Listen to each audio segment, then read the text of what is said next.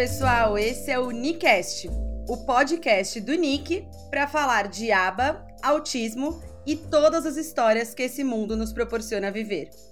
Eu sou Ana Luísa Roncati, BCBA e mestre em análise do comportamento. Oiê! E eu sou a Giovana Reolon, mestre em psicologia e análise do comportamento. Nós somos supervisoras do NIC, Núcleo de Intervenção Comportamental, e vamos trazer aqui, junto com outras pessoas do NIC, história, conhecimento e informação para ampliar ainda mais a conscientização sobre o TEA, transtorno do espectro autista. É mesmo. E hoje, 2 de abril de 2021, a gente começa nosso primeiro episódio para celebrar o Dia Internacional da Conscientização do Autismo, um transtorno que afeta uma a cada 54 pessoas e que custa 268 bilhões de dólares por ano nos Estados Unidos, mais do que o tratamento de AVC e hipertensão juntos. E é por isso que é tão importante que as pessoas tomem conhecimento sobre o assunto e possam disseminar informação de qualidade. A data 2 de abril foi criada pela ONU em 2007 e desde então vemos cada vez mais mobilizações nesse dia para tornar as informações mais acessíveis. É mesmo. Esse mês a gente vai aqui escutar as mães e os pais. A gente quer ouvir diferentes histórias sobre o dia a dia dessas famílias, né, Gi? Sim, e hoje, para começar, estamos muito felizes em receber a Carol. Carol, conta para todo mundo quem é você nesse mundo azul. Eu sou Carol, tenho 30 anos, fui mãe aos 22 anos, tenho duas meninas, né, Helena e Luísa, ambas no espectro. E com idades de 8 e 6 anos. E a gente faz o acompanhamento dela, delas, a, da Helena, né, que foi o primeiro diagnóstico há 4 anos, e da Luísa próximo dos 3 anos temos tido vários é, é, avanços, né, em relação a diversos comportamentos que, que afetaram bastante nossa qualidade de vida para melhor. É uma pena que o podcast seja só áudio, porque o Brasil precisava ver as lindezas que são Luiz e Helena, viu? É verdade. Carol, conta para todo mundo da onde é o seu sotaque, da onde você veio e onde você está agora, porque eu acho que isso é uma parte interessante. eu sou de Natal, no Rio Grande do Norte. É, nasci e hoje moro aqui, depois de alguns anos morando fora, né? A Giovana é a nossa analista, ela nos acompanhou desde o tempo que morávamos na Paraíba e desde 2020 nós estamos aqui novamente, na nossa cidade. É mesmo. E eu disse isso porque eu acho que uma boa parte do pessoal que vai escutar a gente é do Nordeste, outra parte de São Paulo e outra parte de Goiânia. Então a gente não podia deixar de representar esses três pedaços que são bem importantes para o Nick aqui. Então, eu falando direto de São Paulo, a Gi de Goiânia e a Carol de Natal. Muito bom. Carol, conta um pouquinho pra gente como que você começou a desconfiar do diagnóstico da Helena. Bom, é, o atraso da fala, né, foi assim a primeira a primeira coisa saltar de vista mesmo, porque não, na época, embora eu tivesse já contato com uma pessoa autista, que era o meu cunhado, né, irmão do, do meu marido, e eu não tinha ideia do que era o autismo, né? É, para mim era como ele tem muita, muitas dificuldades, né? Eu não tinha ideia de que era essa coisa do espectro, né? Que existem é, vários, vários níveis de, de suporte e tal. Então, para mim, aquilo ali a princípio era algo relacionado a, não sei, é, uma coisa que eu teria que investigar, mas das hipóteses, assim, quando começou, eu jamais iria encarar como autismo, justamente por essa não informação, que eu não associava a esse diagnóstico. Como hoje já é bem mais. É, já, é, já se torna uma preocupação. De, teve um atraso de fala, já vai logo no autismo, mas na época que, que a gente procurou o diagnóstico de Helena, na época a gente suspeitou de alguma coisa assim diferente, né? Não era, pelo menos na, na minha na minha concepção, não era o, o, o primeiro a primeira opção, né? É verdade. Isso que você está contando para a gente, Carol, é super importante, né? Do espectro, como a Carol falou. Então, a gente sabe que hoje, né, o diagnóstico envolve crianças muito diferentes umas das outras. Por isso, o nome espectro, né? Transtorno do espectro do autismo. São crianças que exigem níveis de suporte de ajuda muito diferentes. E é isso que geralmente, né, é, nos diria se ela é leve, moderada e grave. Nós, especificamente da intervenção, a gente nem usa muito essa nomenclatura, porque em termos de intervenção, isso vai fazer pouca diferença para a gente, né? Porque a gente está preocupado com quais os comportamentos que ela ainda não é, apresenta e que a gente pode ensinar. Mas é importante a gente saber isso que a Carol está dizendo, que essa conscientização, ela às vezes é difícil da gente fazer, porque a gente dá algumas características que variam muito de uma pessoa para outra, né? Então ela tinha um caso na família, mas ainda assim é, é, era difícil na época ter tantas informações sobre o diagnóstico, né, Gi? Sim, nossa, Carol, essa parte da sua história eu acho que é bem importante, porque tem muitos pais que nunca tiveram contato, informação, acesso com o autismo até o diagnóstico, e você já tinha uma pessoa que você convivia, né? Mas mesmo assim foi difícil de entender e perceber, porque realmente é um espectro, é, cada um é muito único, cada um é muito diferente do outro. Conta pra gente um pouquinho, então, dessa história do seu, seu cunhado, né? Que já tinha o diagnóstico de autismo. Então, é, Bruno, ele. Bruninho, como é chamado na família, ele desde a década de 90, eu acredito que ele tenha conseguido esse, esse, esse laudo, né? Acontece que na época as, as terapias não, não eram lá, não, não tinha muito essa, ainda mais assim, é, aqui, né, no, no, no, nosso país é muito recente, né, a chegada de, de um tratamento mais específico. É, eu, uma coisa que eu me impressiono muito quando eu conheci Bruno foi porque eu, até então eu me perguntava assim: é, era a primeira vez que eu tinha um contato com uma pessoa autista, né? Eu já conhecia de, de ouvir falar aqui na nossa cidade tem gêmeos bem famosos, né? O Ângelo e Augusto, que a gente, muita, muita, muita gente aqui Natal, especialmente, conhece, é, mas a gente não sabia assim, por onde andavam essas, essas crianças, né? Eu mesma não tenho relato de, de ter estudado com uma pessoa autista. É, então, assim, é sempre uma coisa que me bateu a curiosidade. Tipo, onde estavam essas pessoas, né? E Bruno, embora tenha estudado em algumas escolas, mas não, não conseguiu é, ter uma experiência de, de inserção mesmo, né? Como hoje eu consigo enxergar mais com as meninas, né? Isso é super bom da gente pensar, né, Carol, dessa diferença. A gente está falando de alguém da década de 90, né, como você falou, é, e eu aqui como defensora da década de 90, vou dizer que nem faz tanto tempo assim.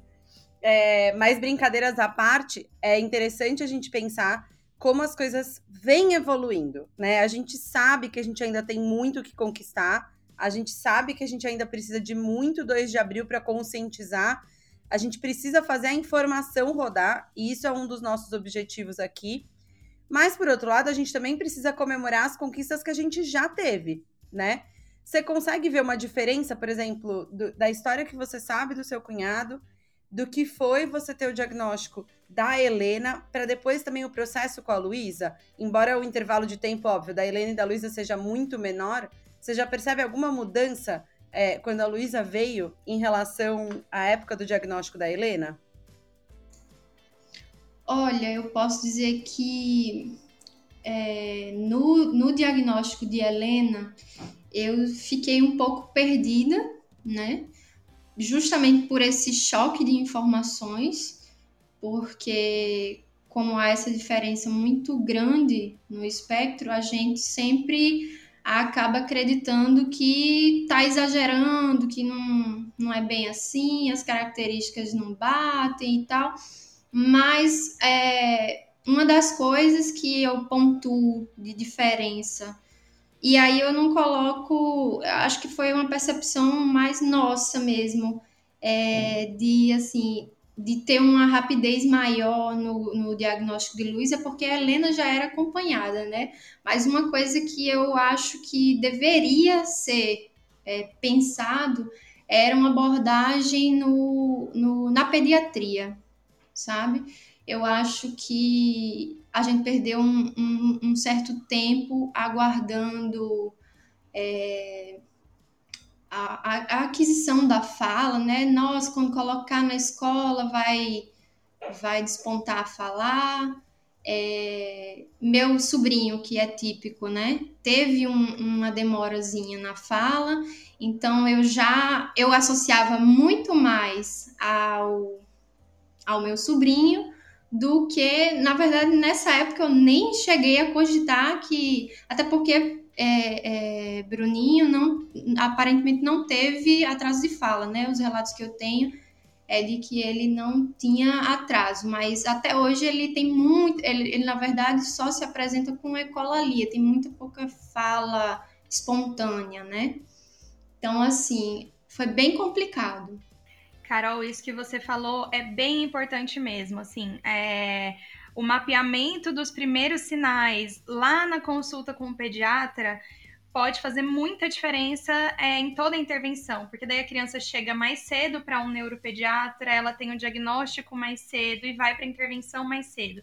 Eu não sei se todo mundo sabe, mas desde 2017 se tornou lei aqui no Brasil é, que os pediatras apliquem um protocolo de mapeamento né, de sinais de autismo que chama MCHAT nas consultas pelo SUS. Então, se você, como pai e mãe que está ouvindo a gente, suspeita que seu filho tem alguma coisinha ali que está diferente, conversa com seu pediatra.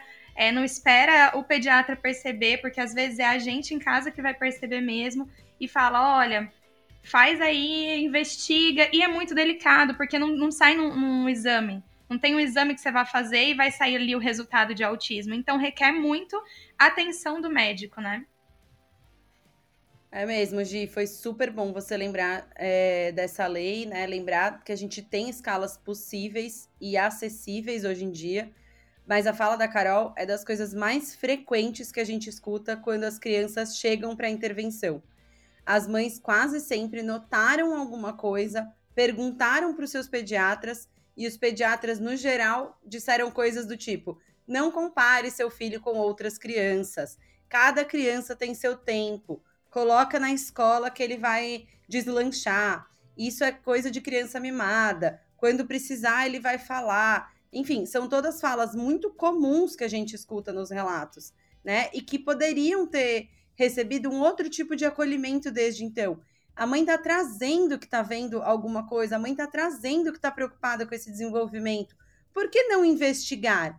Né? Investigar, passar um, um instrumento adequado e de repente dizer: olha, tá aqui, tá tudo bem com o desenvolvimento. Né? A gente vive num constante conflito com essa frase de não compare seu filho com os outros e compare ao mesmo tempo, né? Se a gente for pensar é, na rapidez de diagnóstico, no diagnóstico precoce, a gente vai falar, talvez a comparação seja uma saída para que isso venha o quanto antes, né? E depois a gente é a primeira a levantar a mão, né, de falar, por favor, não compare, né? Vamos olhar ele com ele mesmo, vamos olhar os avanços dele com ele mesmo. É, só dando mais um dado sobre isso, 80% das pessoas que têm o diagnóstico antes dos três anos mantêm as características diagnósticas depois dos três anos. Então, uma outra coisa que a gente tem um pouco de embate é, no diagnóstico é se ele deve ser ou não fechado antes dos três anos. A gente ainda escuta muita gente falando, ah, não fechou porque ele é muito pequeno, tá? Só que o diagnóstico fechado antes dos três anos, como ele, a gente tem esse dado de que ele se mantém em 80% dos casos, na verdade ele mais ajuda do que atrapalha num primeiro momento. porque mais cedo essa criança tem intervenção e a gente sabe que quanto mais cedo vier a intervenção, melhor o prognóstico, né? Então, foi ótimo você ter lembrado isso pra gente, Carol.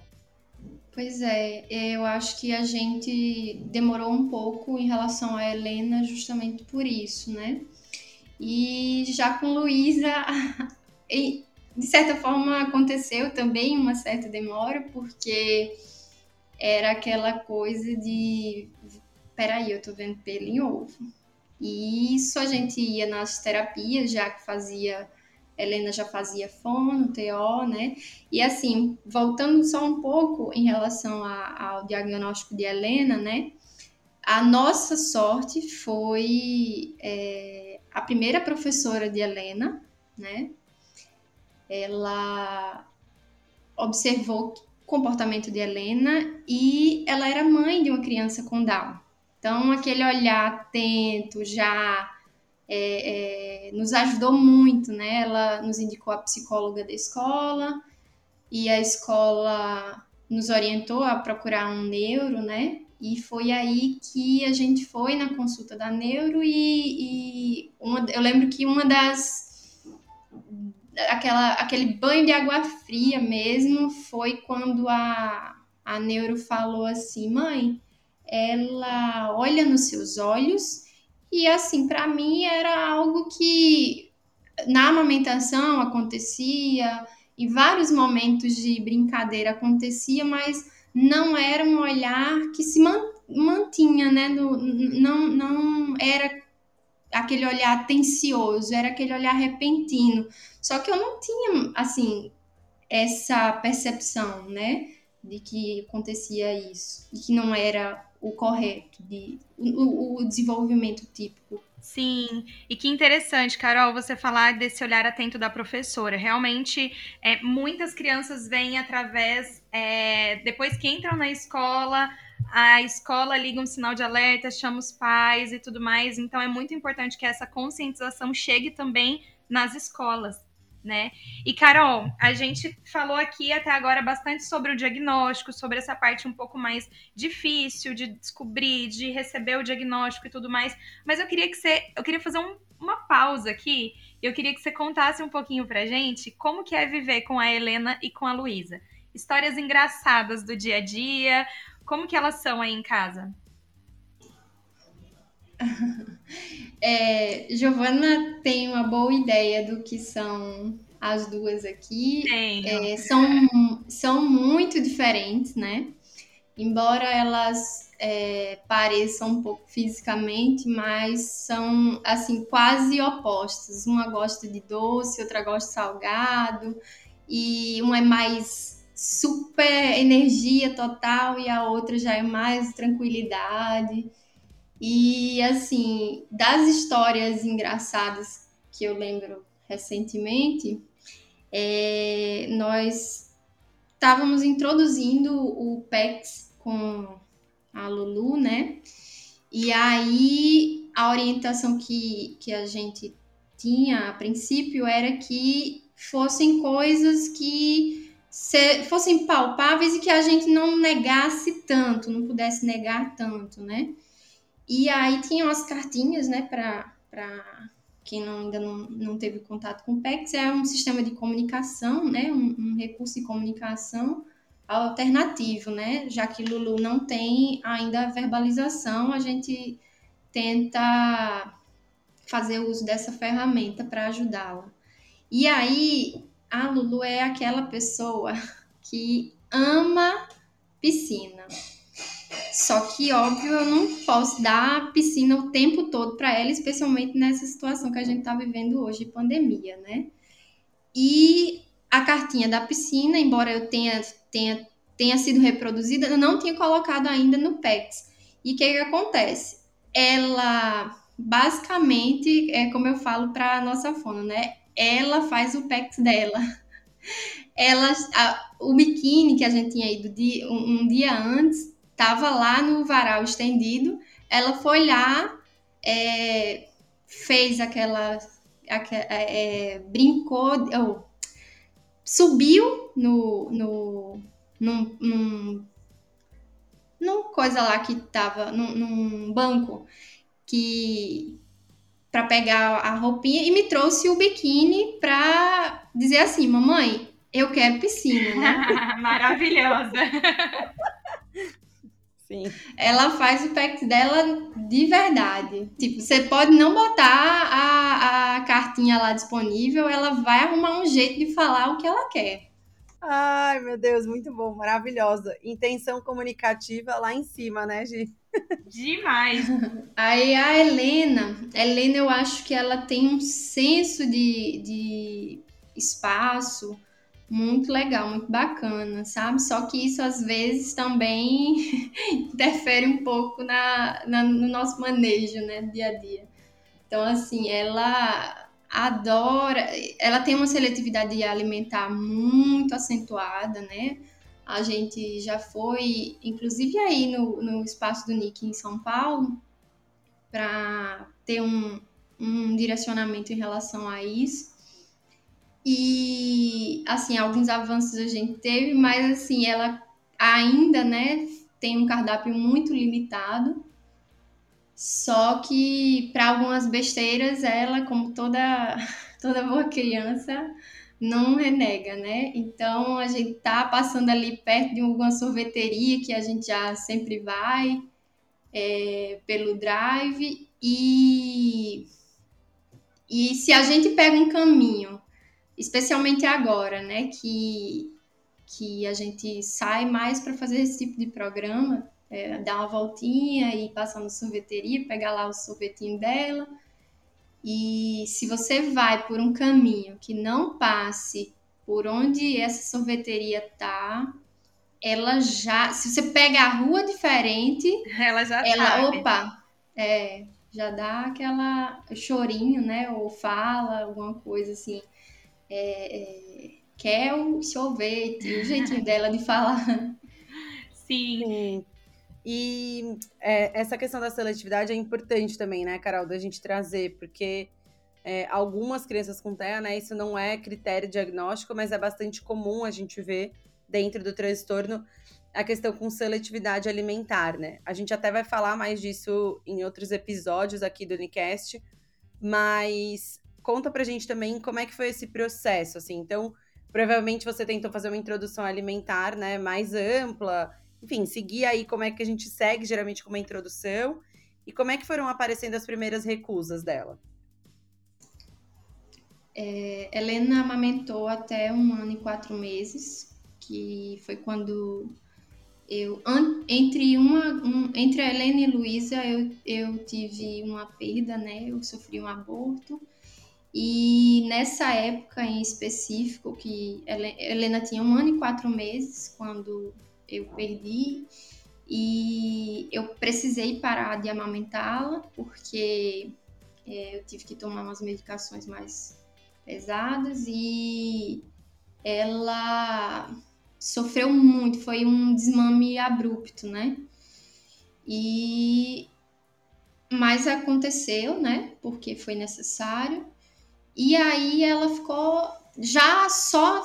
Assim, a gente começou a, a, a introdução alimentar lá pelos seis meses, né?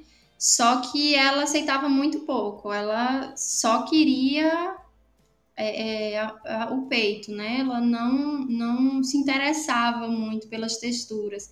Tinha aquela coisa lá do a, achar engraçado, é, morder frutinhas e tal, papinha, mas nunca, nunca aceitou tão bem. É, é bem comum a gente escutar esses relatos também, e às vezes a seleção de uma textura, às vezes a seleção de uma cor, enfim. A gente também tem uma variedade gigantesca dentro dos quadros de seletividade, né? Carol, deixa eu te fazer uma outra pergunta.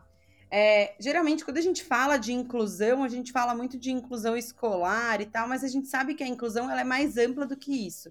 Né? Quando a gente fala de uma sociedade mais inclusiva, que é até uma coisa que a gente precisa discutir né, nesse 2 de abril, a gente fala de uma sociedade que inclui na escola, que inclui na família, é, nos ambientes em que essas pessoas circulam, não só as crianças, mas os adultos também.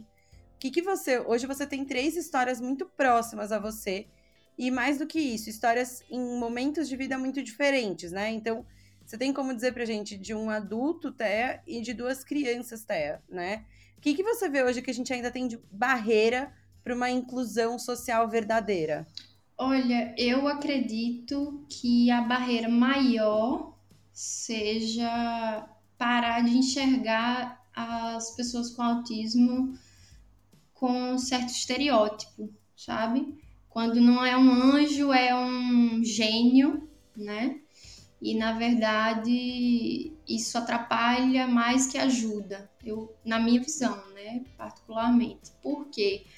Porque existem diversos níveis de suporte, né? A, a Helena, a Luísa, Bruninho, eles, eles são necessidades totalmente diferentes e assim Claro, Bruninho foi afetado no sentido de, na época que ele que ele estava em idade escolar, a falta de conhecimento sobre o que era autismo, toda a legislação que foi construída também bem depois do período em que ele estava é, nessa fase, né?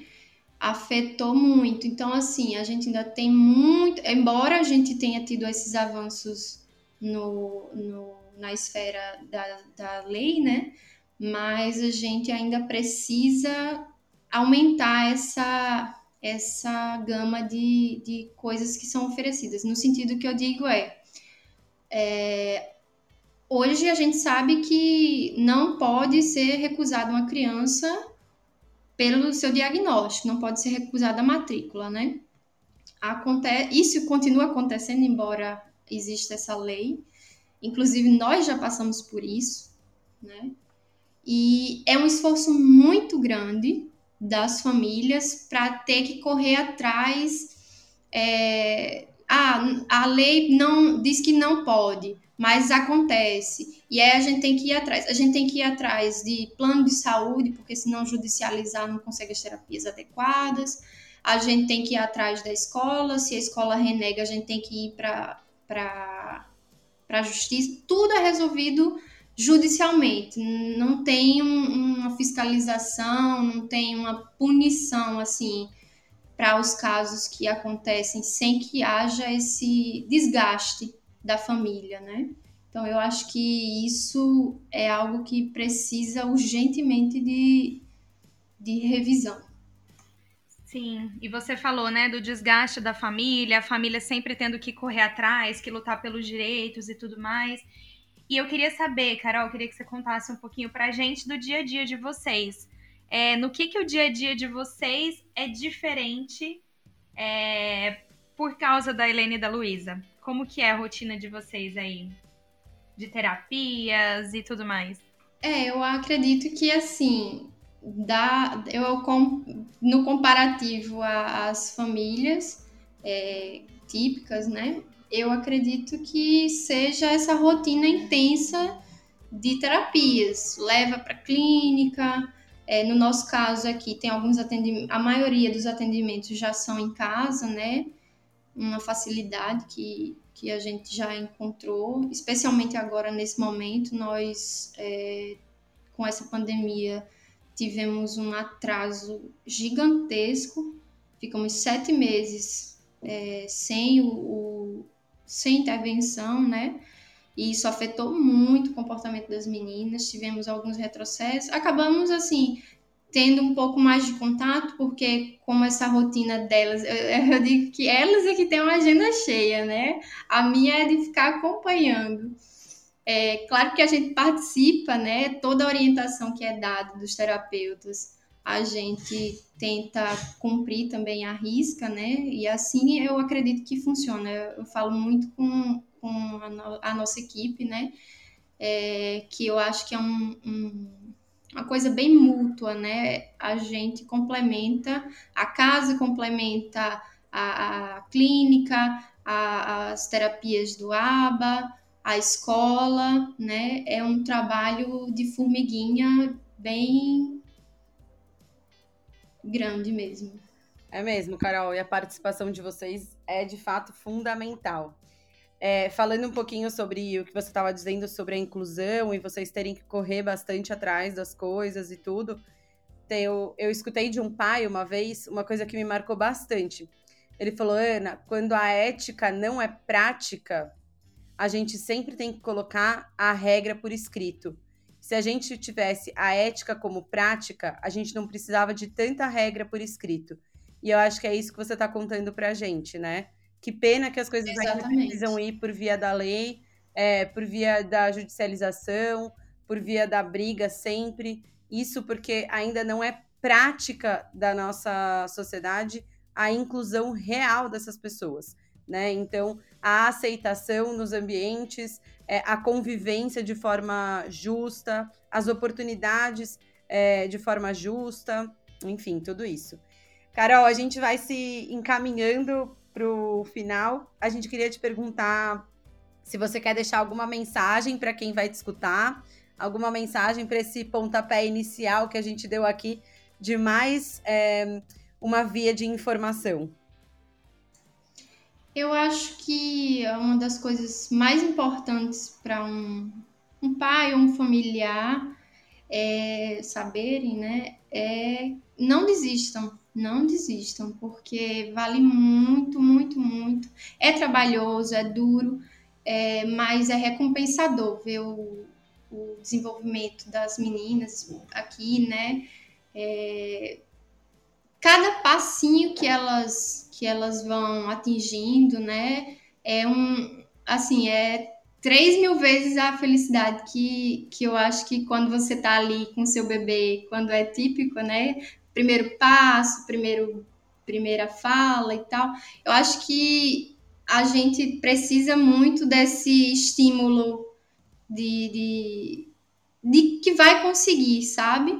Porque cada dia é um dia, né? Às vezes nem sempre é como a gente espera, mas é aquilo, comparar com o que foi ontem, né? E não com o que você. Não criar expectativas demais, né? Eu acho que essa foi a, a lição que a maternidade mais esfregou na minha cara, né? Mas também um, um ponto que eu queria colocar é que, assim, complementando aquela parte do, do de, de, acesso, de acesso, né? É, permitir com que tantas famílias que não têm uma certa condição de ter esse tratamento, eu acho que existe essa necessidade de, de colocar no, nas políticas públicas um, um, acesso maior à terapia ABA, que eu não vejo realmente. Eu, me falta, assim, é, histórias, de fato, de, de pessoas que na rede pública consiga também esse tipo de, de abordagem, sabe? Eu acho que falta também isso. Sim. E, Carol, é, é muito bom ter você aqui com a gente nesse primeiro episódio. Eu te conheço um pouco mais de perto, né? E posso dizer que você é uma mãe, assim, que realmente tá ali o tempo todo, luta e acredita nas meninas e comemora os, os pequenos avanços do dia a dia, né? E, e, uma coisa super legal que eu vejo na Carol é que, assim, o mundo pode estar tá caindo, pode estar aquele dia mais caótico, bagunçado, aquela correria, e a Carol segue plena, respirando fundo. eu olho para a Carol e falo assim: olha, é o modelo que eu preciso ter. Adorei, adorei. Ai, é, mas realmente é isso mesmo. Não dá pra. É, é como o Rômulo, né? Meu, meu esposo, pai das meninas ele, ele me dá um suporte muito grande. Eu acho Sim. que isso é fundamental, ter o suporte da família, para você realmente conseguir ter essa. Seguir essa plena. visão. é. Exatamente, Carol, o Rômulo é. o Rômulo é muito parceiro.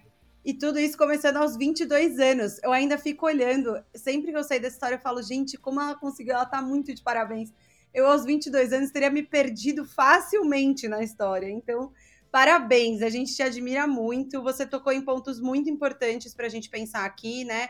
O suporte da família, o suporte do marido, o suporte do pediatra, a rede pública, a verdadeira inclusão. Acho que você trouxe é, uma série de pontos que dão para muito mais conversa que a gente vai ter aqui no, no Nicast nos próximos episódios. Muito, muito obrigada por você ter topado essa participação. Para a gente foi super especial. Obrigada, Gi, né, por estar tá sempre topando tudo. Obrigada, tá sempre juntas. O papo foi muito, muito, muito legal. Infelizmente a gente tem que ir embora, mas a gente vai voltar. Esse mês nós teremos muitos outros episódios com outros convidados tão legais quanto a Carol. Então, se você gostou do Unicast, você pode nos ajudar a divulgar esse projeto. Posta no seu Instagram, marca a gente. Você pode também mandar sugestão de, de pautas aqui pra gente pelo Instagram. E vai ser muito legal ter vocês com a gente durante todo esse mês de abril. Isso mesmo, Gi. Lembrando que o objetivo desse projeto é disseminar mais informações, deixar ela mais tranquila para chegar em mais lugares que não só nas famílias e nos profissionais que já têm interesse no caso, né? Já têm interesse no TEA. A ideia é que essa informação seja, seja tranquila para chegar em mais pessoas que ainda não têm contato com o TEAS e que possa disseminar e conscientizar melhor essa população. Carol, obrigada. Gi, obrigada. Gente... Obrigada, meninas. Foi um prazer. A gente se vê no próximo episódio, né, Gi? Sim. Um beijo, gente. Feliz 2 de abril para todo mundo. Beijos. Tchau.